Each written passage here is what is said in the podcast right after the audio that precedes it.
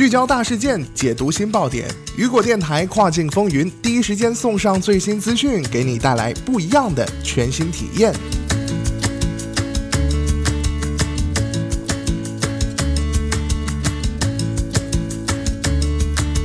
大家好，欢迎收听雨果电台跨境风云，我是大熊。节目开始，首先我们来先看一组这个数据啊。全球领先的专业服务机构安永帕特农发布的这个数字购物指数结论表明，亚马逊、易贝和易贝分类广告占据了德国电商市场的百分之六十六的份额。这项研究表明啊，亚马逊和易贝领先于德国所有其他主要的电商平台，其他排名前五十的在线零售商甚至无法占据到百分之三的市场份额。亚马逊拥有百分之二十八点七的市场份额，而 eBay 拥有二十二点九的份额。eBay 社区分类广告网排名第三，市场份额约为百分之十四点八。这三家电子商务公司共同占据了德国电子商务市场的百分之六十六点四，而其他平台则被排除在了主流市场外。Wish、Alex Price 和 Otto 占有百分之二到百分之三的市场份额，而其余排名前十的平台的市场份额在百分之一到百分之二之间不等。那么，为何跨境电商对德国市场情有独钟呢？那么，今天的跨境风云马上带大家一起去了解一下。我们可以看到啊，这个德国市场中，对于电商来说，本土的电商企业远远不及外来的电商平台。那这其中最大的原因就是网购的无界。那网购在欧美也是相对比较成熟的，整体的消费水平也比较发展中国家、第三世界的国家要高一些。但是啊，竞争也不是不言而喻的。而据最新报道，京东欲开拓欧洲市场，并且也将选择在德国设办公室。京东 CEO 刘强东近期在接受德国商报采访的时候啊，他就说了啊，该公司就是京东，他们计划在开拓欧洲市场，并在年底前敲定进入欧洲市场的战略。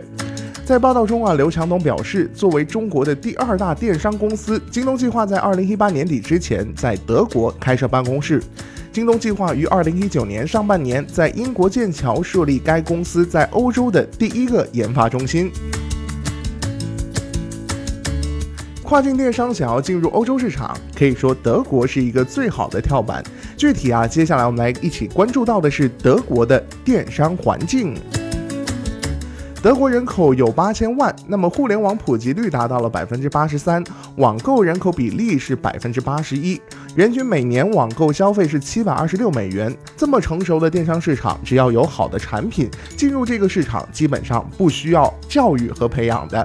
德国也是欧洲第三大电商市场，德国是欧洲最大的经济体，人口比英国多出近两千万，人均 GDP 近五万美元。据德国电商研究所预测，到二零二零年，德国的电商零售行业价值将达到七百三十三亿欧元，电商将占总零售额近百分之十五，这个占比可以说是相当发达的。那么，跨境电商是不是也看到商机了呢？德国人还有一个很大的特点，就是对质量要求比较高，也愿意为此买单。但是利润较美国、英国市场高出不少，这又是一个好的电商竞争点。当然了，在这个大的市场也有它的难点，那就是本地化的问题，比如语言的本地化。那么当然，现在也有一些本地化的服务公司。那么第二点呢，VAT 方面的问题，有不少的卖家就是因为这个原因被封了亚马逊的账号。这个呀，现在也是比较好解决的，同样有专业的德国本地服务企业可以帮忙处理的。再来看到的是第三点，德国是退货率最高的国家之一，退货率达到了百分之五十。这不是因为德国人很难取悦，而是因为消费者权利保护的监管条例特别的严格，还受消费者行为影响。德国很多人倾向于购买多个颜色和尺码，收到产品试用之后退掉不想要的产品。再来看到最后一点是运输的时效问题。据调查，有百分之九十的德国人喜欢送货到家。配送方式及时间对他们来说是至关重要的一点。百分之八十三的消费者表示，他们会根据卖家的物流评价来决定是否会购买一样商品。而且有百分之五十五的消费者认为，标准的送货时间应该是三到五天，而且应该是免邮费的。德国当地主要物流供应商 d e p o s t DHL、DPD 等，从德国到主要的欧盟国家一般是二到七天就可以到了。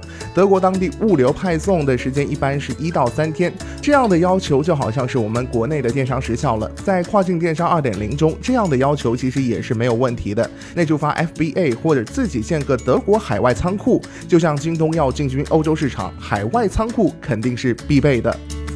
总而言之啊，德国市场是欧洲市场的一个重头戏，也是很多跨境电商企业必争之地。选好本地化的产品，用本地化的服务去开拓这一个大的电商市场吧。